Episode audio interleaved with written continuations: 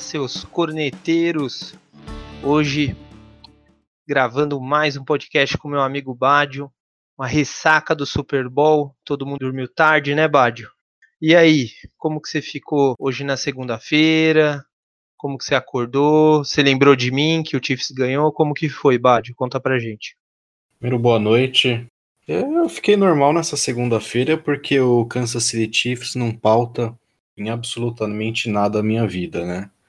Muito menos o Patrick Mahomes. Mas uh, sobre o resultado do jogo, não fiquei incomodado não, cara, por incrível que pareça. Apesar de eu estar torcendo pro 49ers, não por conta do Garópolo, mas por ser um time que eu simpatizo um pouquinho mais né, com os jogadores, eu não fiquei é, bolado com a vitória do Chiefs, não, não fiquei pistola. Eu acho que tem uma galera lá que merece e tal, principalmente o Leôncio lá. Pô, você viu a carinha de felicidade do Leôncio? Que bonitinho, cara. Deu até, deu, deu até emoção, cara. Ah, eu que tô também nesse meio aí e tal. Pô, achei mais bonito o pessoal comemorando com o Leôncio lá, ele falando que vai mandar um cheeseburger aí duplo de comemoração. Pô, o cara merece. Agora tem também umas cornetadas que a gente vai dar, né, por aí. Vamos deixar para depois. E você aí, que você curtiu o resultado? Você tinha apostado no Chiefs, né? Então, eu apostei sim. É, quando tava 20 a 10, na verdade, até deixa eu, eu falar que o jogo terminou 31 a 20 para quem estava em Marte, talvez não acompanhou o jogo, né? Às vezes estava dormindo, vendo outro programa, fantástico, sei lá. Então, o jogo foi 31 a 20, uma virada sensacional para o Kansas City Chiefs. E o jogo no terceiro quarto, né, tava 20 a 10 para o San Francisco 49ers e nesse momento o Bad eu já tinha, na verdade no, no último quarto mesmo, eu já tinha deixado de acreditar no Patrick Mahomes. É, eu tenho umas cornetadas também, eu hoje não vou poupar nenhum atleta que participou desse jogo, viu, Badio? Até do Special Team. É, sensacional para isso que a gente está aqui, exatamente para cornetar todo mundo, né?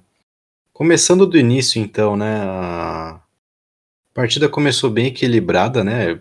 Geral comentando, finalmente a gente conseguiu assistir um Super Bowl bom, né? Porque muita gente criticou o último Super Bowl entre Patriots e Rams, né? Então a galera ficou toda eufórica e tal. O jogo foi bom, mas não se compara ao Super Bowl do Patriots e do Falcons, né? 49ers começou inaugurando o placar, o Chiefs conseguiu responder com o Patrick Mahomes anotando um touchdown terrestre, e a Shakirona e a J-Lo vieram para o show do intervalo com um placar de 10 a 10 empatado, né, cara? Foi bem equilibrado mesmo o primeiro tempo, né? Tudo que a gente falou no, no podcast antes do Super Bowl, né? Cara, praticamente tudo ocorreu no jogo, né? Ah, eu sei que os palpites é, é uma coisa à parte que a gente divulga, que a gente fala para os nossos ouvintes, mas aqueles pontos-chave, né, que a gente vinha destacando, o que seria bom para cada time, enfim, tudo isso aconteceu. Esse equilíbrio, na verdade, na primeira parte do jogo que você está falando, Bádio, se deve ao fato das equipes terem estudado muito né, o playbook da, do adversário e as coisas não, na verdade, começaram de uma forma e eles foram se adaptando com o jogo. É, fiquei decepcionado com alguns atletas. É, a gente vai fazer uma análise profunda da partida como um todo logo logo. E o Garópolo entregou a paçoca. Né? Entregou a paçoca. Quando ele era reserva, era muito mais fácil ser campeão. E o bicho pegou, né, Bádio? É, o que eu senti, cara, para ser bem sincero, teve um pouco daquilo que a gente comentou semana passada, né? No início do jogo, o ataque terrestre do São Francisco não conseguiu fluir, o Kansas City veio realmente preparado.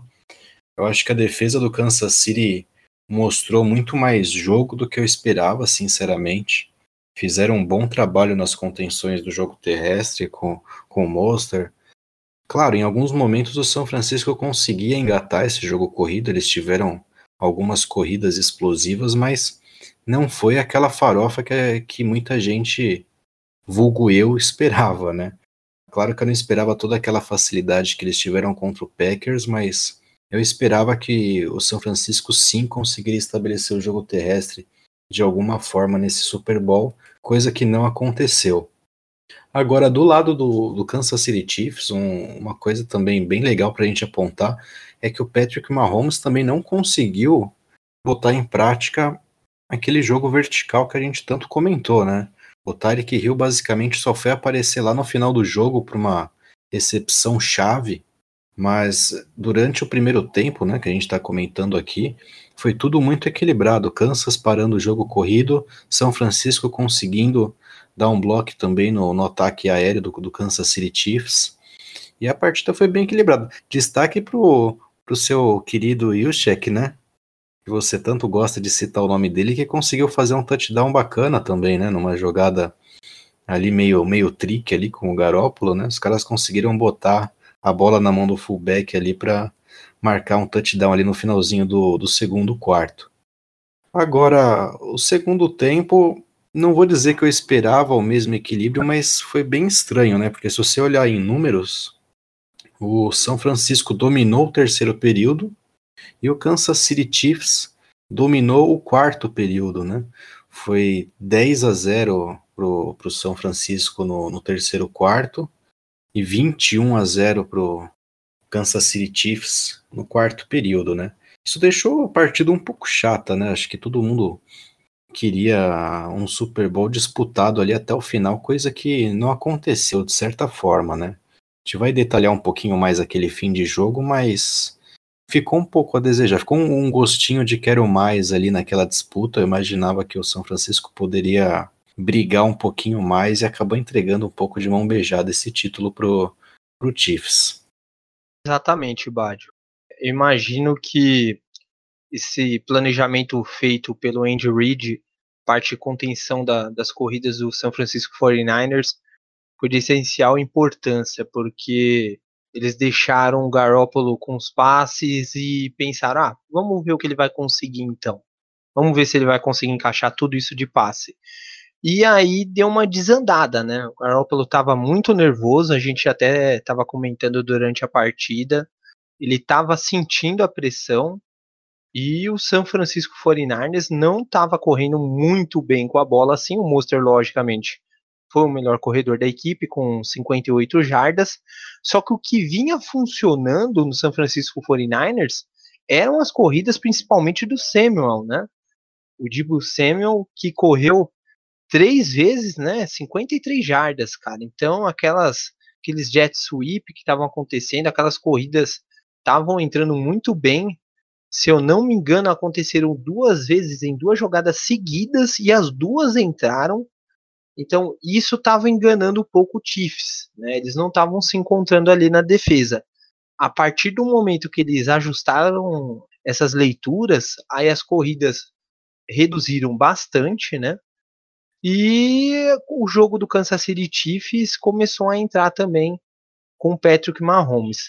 E a gente tinha falado sobre isso se o Patrick Mahomes tiver tempo no pocket, inclusive boa parte do jogo ele não estava tendo tempo, inclusive as corridas que ele estava conseguindo estavam sendo bem suadas, bem pegadas, né? Ele estava se desvencilhando com fugindo de tapa, por exemplo, do Nick Bosa, um tapa que ele ia tomar na perna para não sofrer o sec. Então ele foi é, sobrevivendo e no final do jogo, e aí sim a gente vai comentar, eu não sei se você ficou com a mesma impressão. Aconteceu uma coisinha que a gente viu igualzinho naquela partida de Patriots e Falcons. A defesa cansou. O São Francisco 49ers não conseguiu manter aquela mesma pressão com os quatro DLs lá, tão aclamados pela mídia. Então, eles sentiram, não conseguiram conter, e aí o Patrick Mahomes deitou, né? E rolou aquela aquele passe chave que você falou pro, para o Tyrek Hill.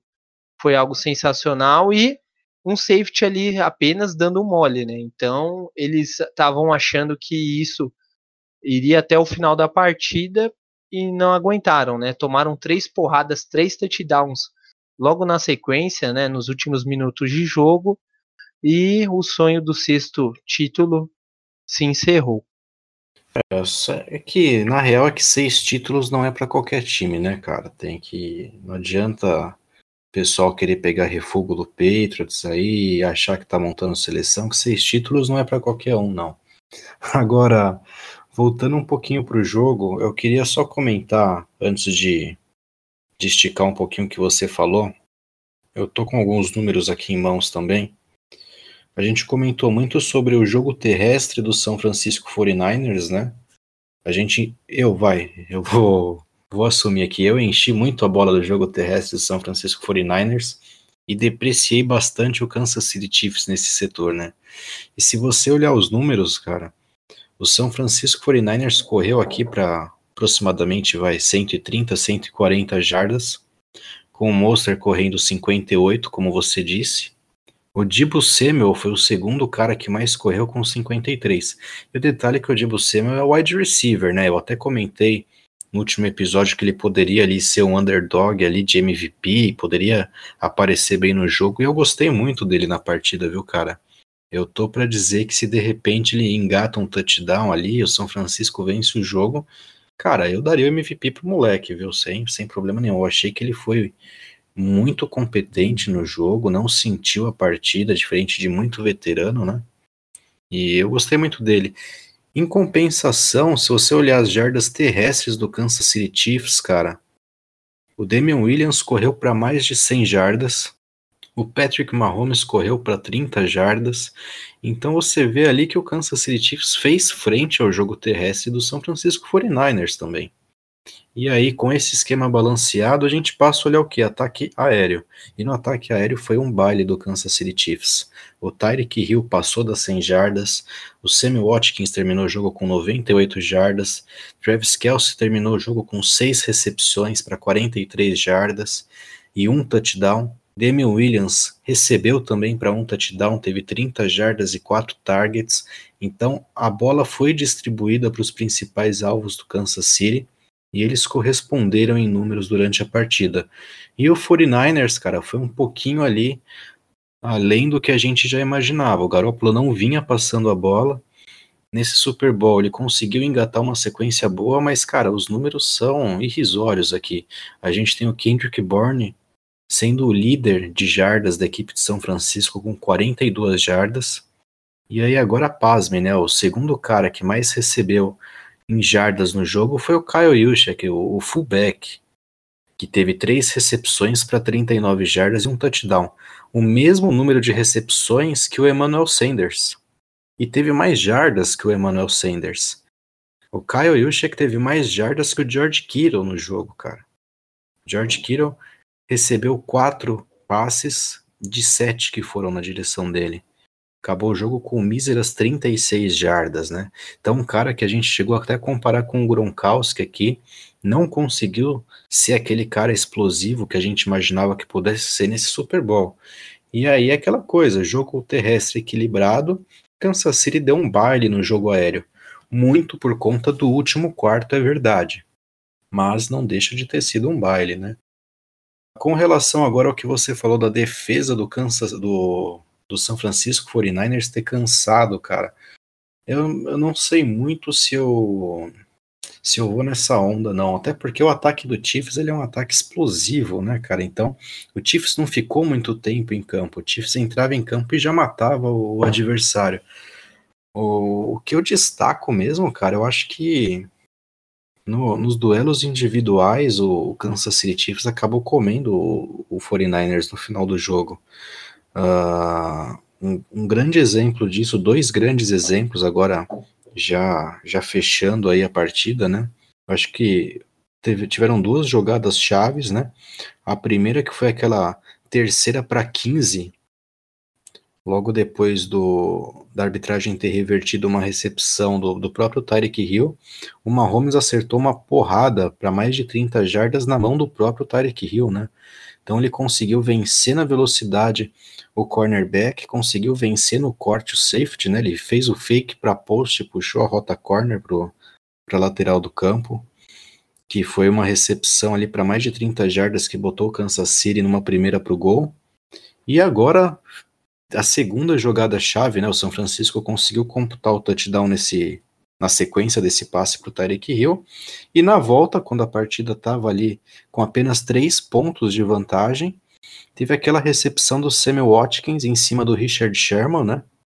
Que eu disse no episódio passado que o Richard Sherman estava jogando de muleta essa temporada. Ele era ex-jogador em atividade. O, o, nosso convidado Lino aqui passou um puta pano pro Richard Sherman. O Muito cara não demais. tem condições. O cara não tem condições. Ele alinhou com o Tyreek Hill nesse jogo. O Richard Sherman tomou pau de todos os jogadores que alinharam do ataque do Chiefs contra ele. Teve jogada que o Richard Sherman caiu de bunda no chão. E nessa jogada no final do jogo, ele foi queimado para o Sammy Watkins, numa jogada sensacional do Watkins. Eu estava revisando a jogada hoje, hoje cedo. O Sammy Watkins ele tá sendo marcado pelo Richard Sherman, tem a ajuda do safety no fundo do campo. E mesmo assim, o Watkins ele faz o release para dentro do campo. Ele vai na direção do safety e depois ele corta rapidamente para a lateral do campo e o Mahomes consegue esse passe cirúrgico. Normalmente o wide receiver acaba cortando para fora do campo já no, no release para evitar o safety. O Sammy Watkins não, ele foi para dentro do campo para conseguir ganhar do Sherman no segundo corte e a bola veio muito para o Sammy Watkins. O Sherman não teve nem perto de parar essa jogada totalmente dominado pelo Sammy Watkins, e aí na sequência do lance, são o, o Kansas City Chiefs anotando o touchdown que daria a vitória na partida, né?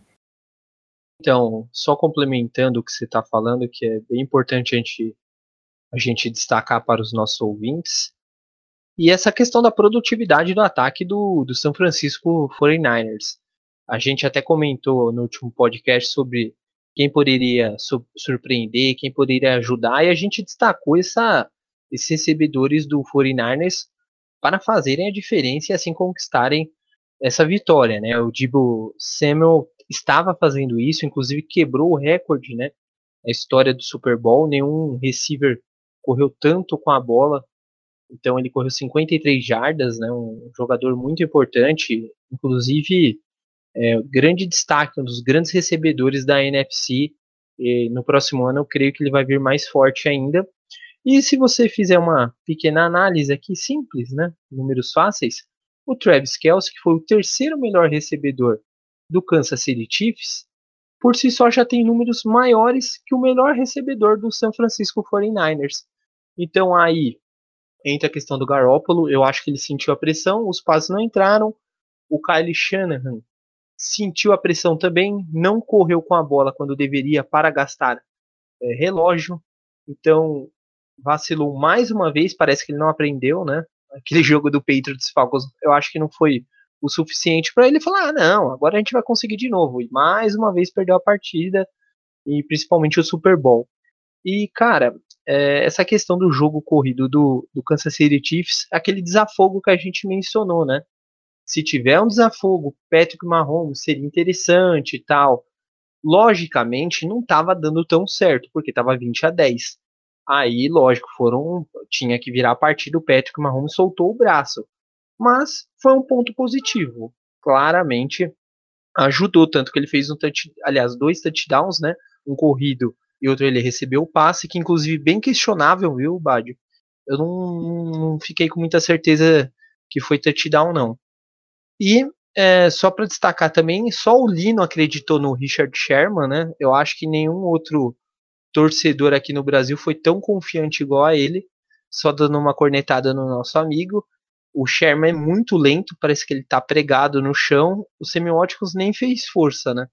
Eu acho que ele só ficou preocupado com o safety, igual você falou. Uh, ele foi.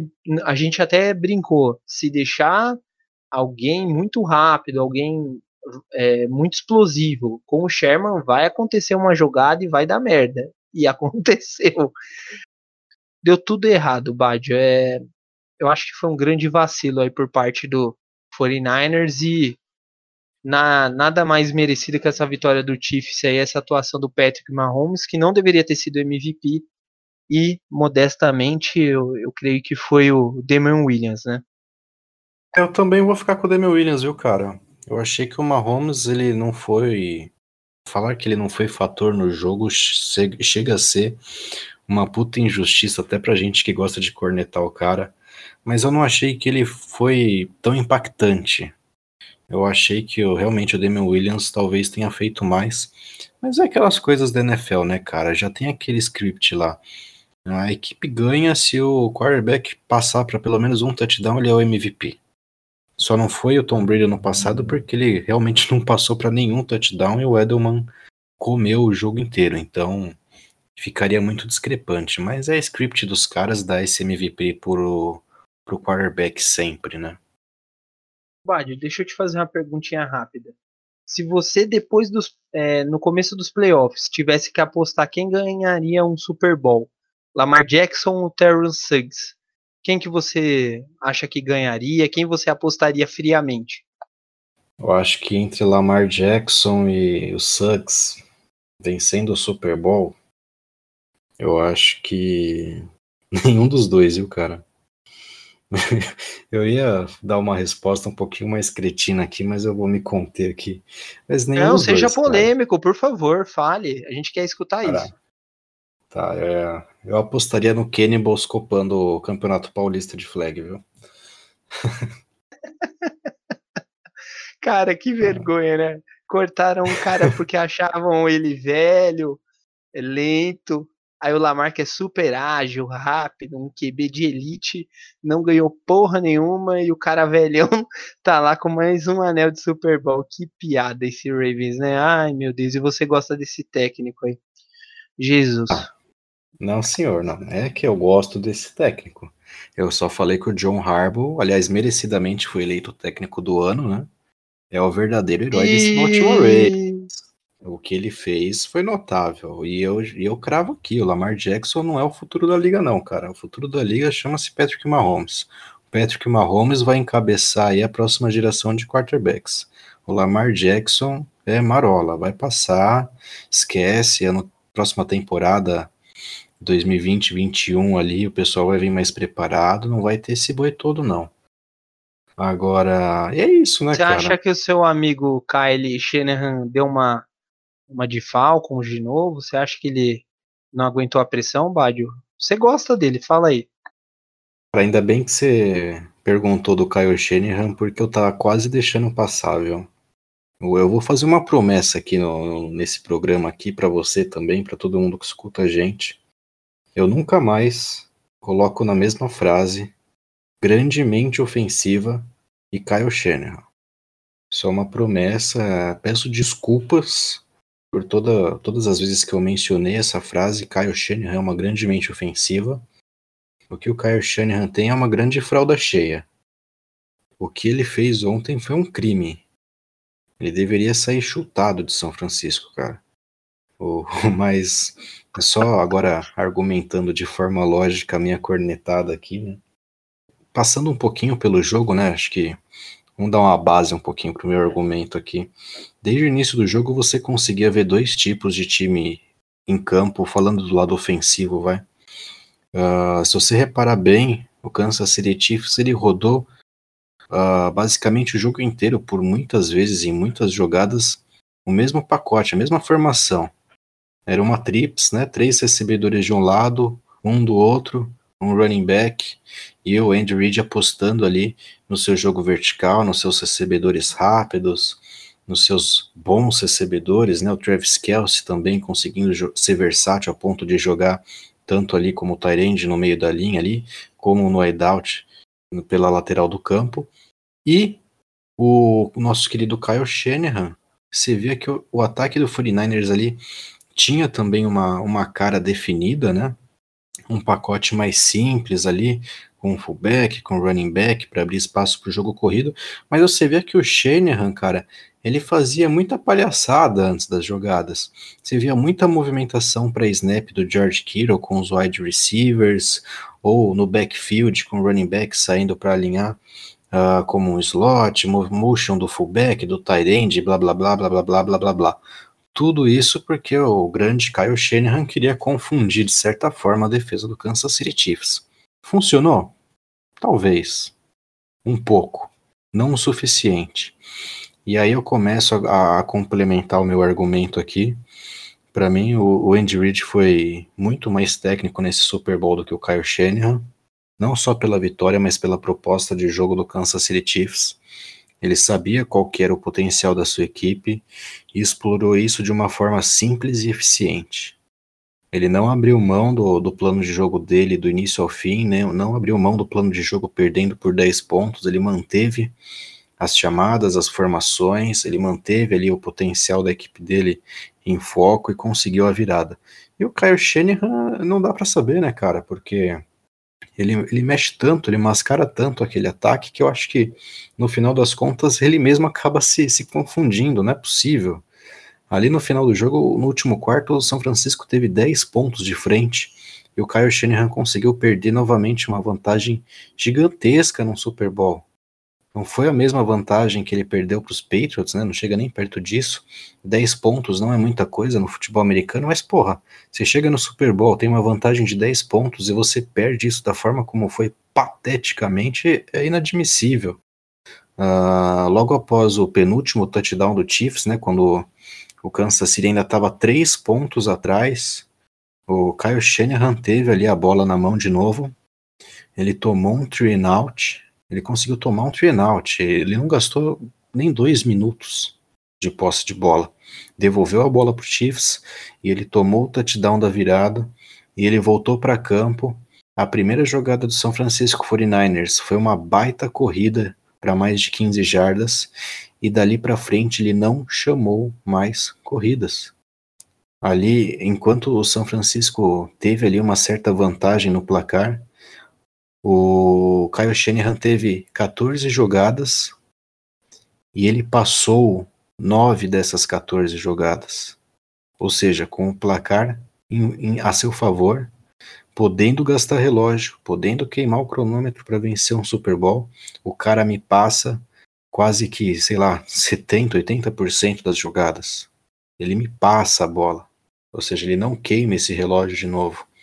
Ele simplesmente se desfaz da bola, devolve a bola para o Chiefs, toma o touchdown e volta para o campo desesperado. Ainda falando um pouquinho mais do último drive, para mim foi a coisa mais patética do mundo. Ele conseguiu uma boa corrida de 15, mais de 15 jardas na, na primeira jogada do drive. Ele consegue chegar no meio do campo e aí ele perde uma primeira para 10. Ele perde uma segunda para 10 ele chega na terceira para 10, o cara me tira uma big play do bolso. Ele me faz o Garópolo lançar uma bola para endzone, cara. Resultado, passe incompleto, quarta para 10. E aí vem a coisa mais absurda e inadmissível desse Super Bowl. O São Francisco queima todo o play clock da jogada, a arbitragem por um golpe de misericórdia não dá o delay of game. A linha do São Francisco se desespera, solta a bola do nada na mão do Garópolo, que não sabe o que fazer com a bola. Ele quase toma o sec, faz um passe para ninguém ali. Por muita sorte ali, ele não toma uma falta ali por jogador uh, inelegível fazendo a recepção. Por muita sorte, ele não é interceptado pela, pela DL do, do Kansas City Chiefs. Mas o ponto é, o Kyle Shanahan chamou uma série de jogadas ridículas, ele me chama praticamente quatro jogadas de passes no meio do campo, tendo três timeouts para pedir. E na quarta para 10, na jogada mais importante da partida, onde ali é o, o, resultado da jogada definiria o jogo, o Kyle Shanahan deixa o relógio estourar, não pede um timeout para organizar o seu, a sua equipe. Isso para mim é uma falha gigantesca do Kyle Shanahan. Uh, não concordo com a galera botando a culpa no Garópolo por essa derrota. Para mim, o grande incompetente foi o Kyle Shanahan foi um absurdo que ele fez e para mim é o principal vilão dessa, dessa partida pro lado do 49ers. Isso, isso mesmo. Só para finalizar, você mencionou sobre o final da, do segundo quarto, né? Do segundo período. Ninguém pedir tempo. Parece que aquilo foi muito feio, né? Você parece que não tem vontade de se arriscar, de vencer, de fazer algo diferente e não ficar fazendo gracinha igual ele estava fazendo com os motions, né? Que você mencionou. Então isso foi bem complicado também. É, você não vê coerência né, nas chamadas. Como que você, é, tendo tempo no relógio ali para tentar pelo menos um fio de gol, você abre mão disso e numa terceira para 10 ali onde você precisa fazer um touchdown, você não chama, né, uma jogada correta ali, você expõe o seu QB a lançar a bola até a endzone, né, que foi o caso do Emmanuel Sanders, né, naquele passe longo. Então não, não tem lógica nenhuma. Sim. E antes do Super Bowl, estava passando na ESPN e você me fez lembrar isso. É, o jogo do Patriots e do Rams, né, na final do Super Bowl 53, e o Bill Belichick chega para os jogadores e para o McDaniels e mostra isso no, no documentário e fala: vamos garantir que os jogadores certos recebam as bolas e participem do jogo. Então, quando o jogo aperta, aquele cara especial, aquele cara importante para sua equipe tem que receber a bola. É a mesma coisa no basquete, né? Quando vai para decidir, é o melhor jogador, é o cara decisivo. E o Kiro, que a gente vinha falando, o Taend mais completo, o cara bloqueou muito nessa final, ele jogou muito bloqueando. O cara é um monstro.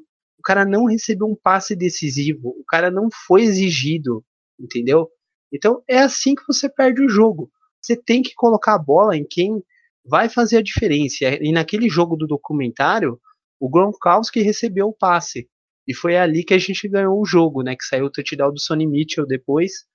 Então, é, é isso. Você precisa garantir que você vença um título colocando as pessoas certas para definirem um jogo, para fazerem as jogadas.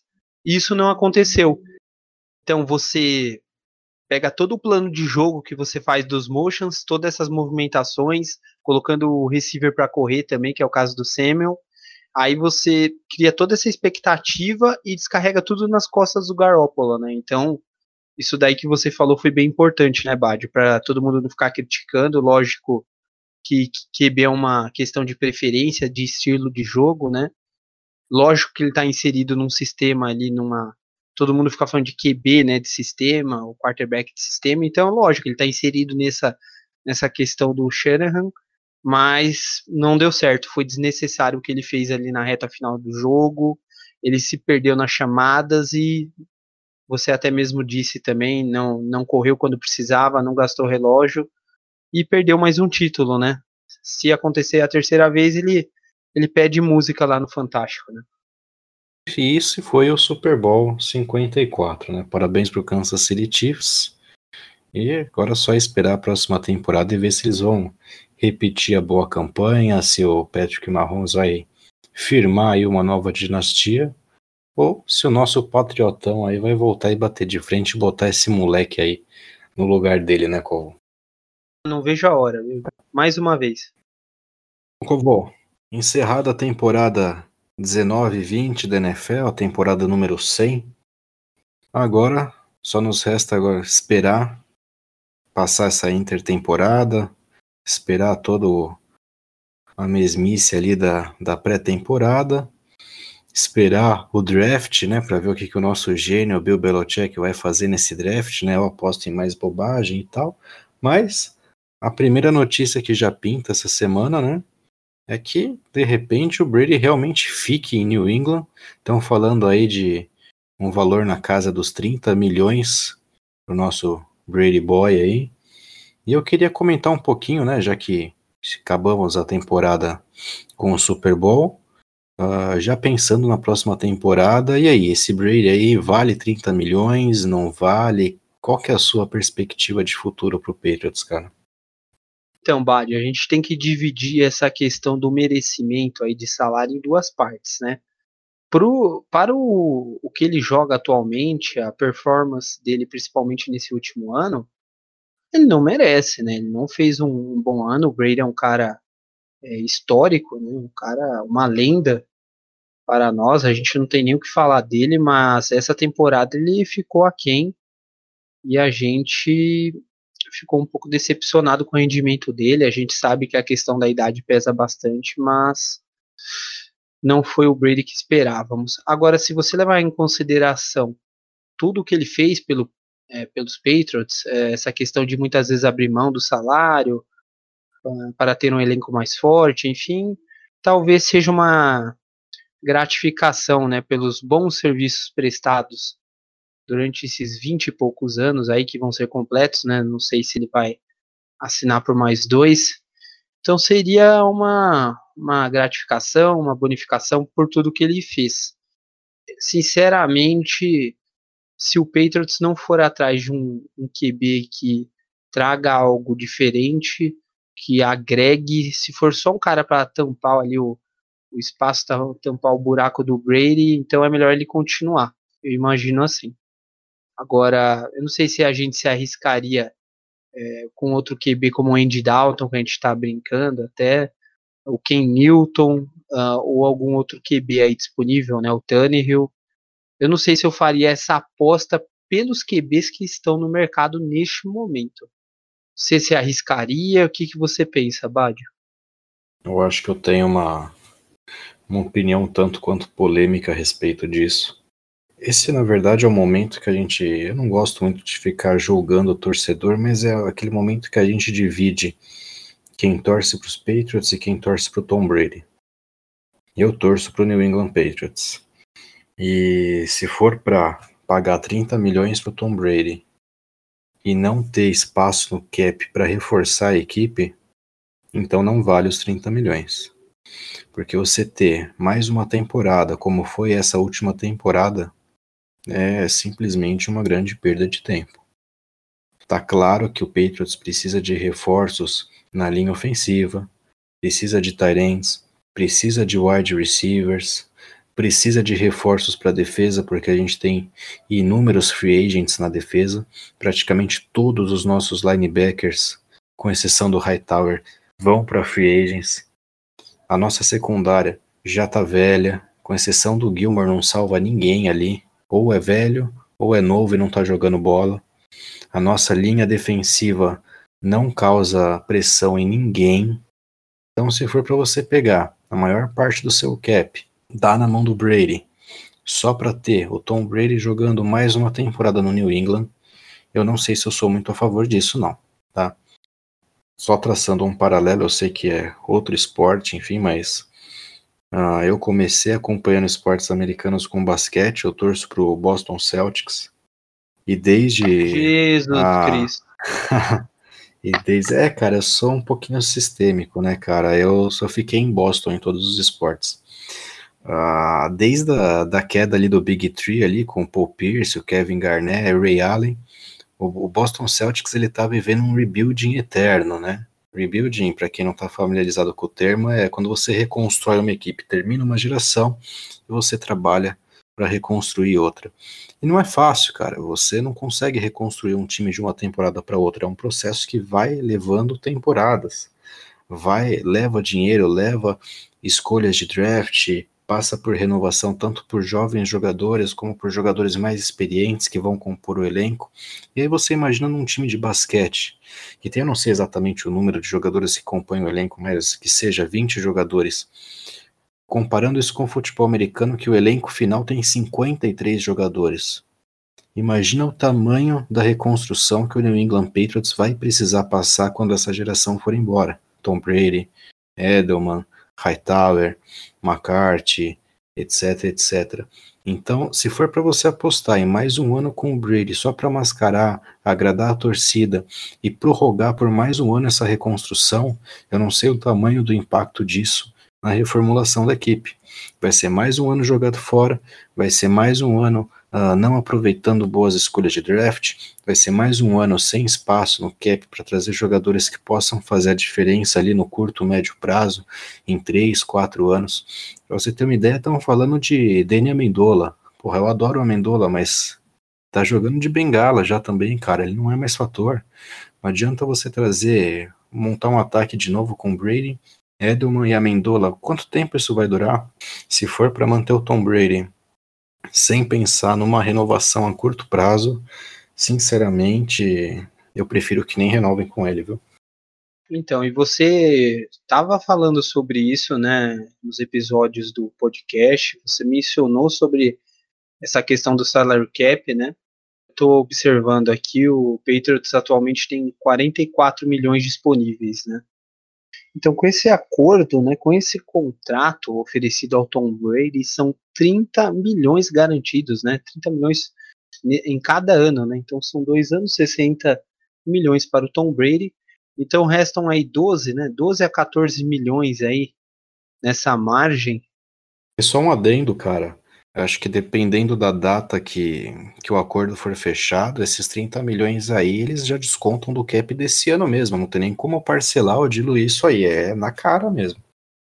Mais uma questão preocupante. Então, imaginemos aí que, que sobre 15, vai, vamos, vamos ser otimistas aí que cortem alguns jogadores 15 milhões entre draft e jogadores disponíveis no mercado aí. Então vai se passar muito pelo, pelo que o Patriots vai fazer no draft. Essas escolhas vão ser bem interessantes. Mas você quer que eu te fale o que, que o Patriots vai fazer no draft, cara? O que você acha? Vamos lá. Cagada. O que, que o Patriots faz em draft? As escolhas não são muito boas, né? Não dá, velho. Não, eu não sou muito bom em draft. O que o Patriots faz é absurdo, cara. Não, sem sacanagem, são péssimas escolhas. Pega aí os últimos históricos, ou é jogador bichado que perde a temporada, ou é cara que vem, não é fator nenhum. É bem difícil, cara. Você contar com, com o Patriots no draft é, é quase que ganhar na Mega Sena no, no ano novo. Estão falando muito do filho do Randy Moss, né, que joga de Tyrande. Eu gosto dele, mas não sei se ele é um cara tão físico assim para jogar como o Tyrande, né? Como recebedor, eu acho ele um nome bem interessante, tem todo o histórico também, né? E tem essa notícia que, que saiu também, né? Brincaram com o Greg Olsen, que ele está disponível, né, no Carolina Panthers. É, ele saiu do time, foi dispensado e brincaram que o Patriots está precisando de um tie-end. Ele falou: não, eu acho que eles não vão fechar comigo, não, não vão ter interesse porque eles querem trazer o Gronkowski de volta, né? Então, não sei se foi uma brincadeira, mas aí é mais uma questão, né? Se o Gronk voltasse, quanto que ele não consumiria do, do restante do salary cap também? Então, eu imagino que eles vão atrás de algum tie-end aí na, no draft, provavelmente porque custe menos no salary cap, e as outras posições aí, essas renovações de OL e defesa com linebackers e outros jogadores vão, vão consumir o restante aí desse, desse montante. O que, que você pensa, Badio? Você acha que o Patriots vai atrás de algum time de veterano? Como que, que você pensa? Se é alguma estratégia de receiver? O Greg Onsen, na verdade, ele falou que uh, falou sobre o interesse do Patriots, né? Mas falou que ele era o terceiro nome na lista, né? O primeiro seria o Gronkowski, e aí ele falou que o Gronkowski não volta. E o segundo ali pessoal tá botando muita fé no, no Hunter Henry, né, cara? Do, do Chargers, né? Cara, é um nome interessante até. O, agora sobre o Gronkowski, cara, o Gronkowski, pra eu, pra eu perdoar ele, ele vai ter que vir gravar um podcast aqui com a gente, porque depois que ele dançou com as cheerleaders do Lakers, é, ele caiu muito no meu conceito, viu, cara? E sobre o Greg Olsen, é, seria um baita reforço, né? Para o nosso departamento médico, porque o bicho não consegue ficar saudável mais também, né? É, para ter uma múmia no departamento médico, você traz o Ben Watson de volta aí, que a galera falou que tava jogando com o tendão rompido e a porra toda aí, que para mim não me desce essa história. Eu gosto do Greg Olsen, mas também já deu, cara. Não, não, não dá, não dá. Ele não tem, não tem mais físico para jogar. O cara tá, tá acabado. É isso aí, Bádio. E aproveitando a oportunidade, né, para fazer o um encerramento aqui também, agradecer todos que ficaram com a gente nesse finalzinho de temporada, principalmente com a nossa ideia de criar o podcast, né, de meter as caras e ver no que ia, no que ia dar. A gente sabe que tem muito trabalho pela frente, né, e a gente não vai parar aqui, então logo logo retornamos, não sei se vai ser no draft, com, ou até antes com algumas notícias, a gente vai informando a todos aí, vai divulgando e voltaremos com força total. Essa intertemporada será importante para a gente também, não é, Bádio? É isso aí. É, a gente está fazendo o último episódio dessa temporada piloto do Corneteiros, né?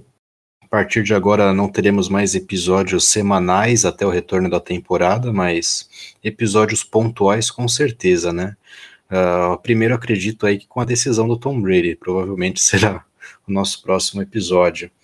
Mas já adiantando para o pessoal aí que tem muito plano legal uh, sendo elaborado aí nas mídias sociais, alguns episódios diferenciados. A próxima temporada promete ser bem bacana, continue acompanhando a gente, que vai ser bem legal. E valeu aí, Covo, por me acompanhar aí nesse canal. Acho que tem muita coisa pra gente cornetar ainda. Com certeza, a gente não vai parar por aqui. E a nossa, nossa intenção é trazer o máximo de informação e também visão sobre o esporte como um todo, né? Não ficar sempre naqueles comentários políticos, tudo certinho. A gente quer fugir disso e a gente quer trazer algo interessante para você ouvinte. É, Bádio, então, só para eu, eu conter a minha emoção desse, desse último episódio, é, escolhe aí uma música para terminar, então, essa temporada. ah, beleza, cara. Pode deixar que eu vou escolher a música perfeita, mas eu não vou anunciar aqui, não. O ouvinte aí vai, vai escutar ela depois que a gente finalizar. E é isso aí, cara. Quer comentário bonitinho, quer comentário político, pode ir lá na página do concorrente, lá que lá vai ter tudo isso. Aqui é cornetada sem filtro. E para encerrar aqui, eu queria deixar dois abraços especiais depois desse Super Bowl. O primeiro, um abraço para o nosso amigo Marcelo Lino, que fez o episódio anterior aqui com a gente. Um abraço bem apertado aí para ele, tá, tá chorando. Efusivo tá abraço, né? E um outro super abraço. Esse é um abraço bem forte, bem largo, bem caloroso para o meu amigo Jean Rafael também, que eu, eu tenho vídeos dele chorando bastante depois do jogo. E é isso aí, cara. Que a felicidade vem torcer por Patriots, cara. Não tem boi, não. Valeu, Covô. Valeu. Tamo junto. E é isso aí.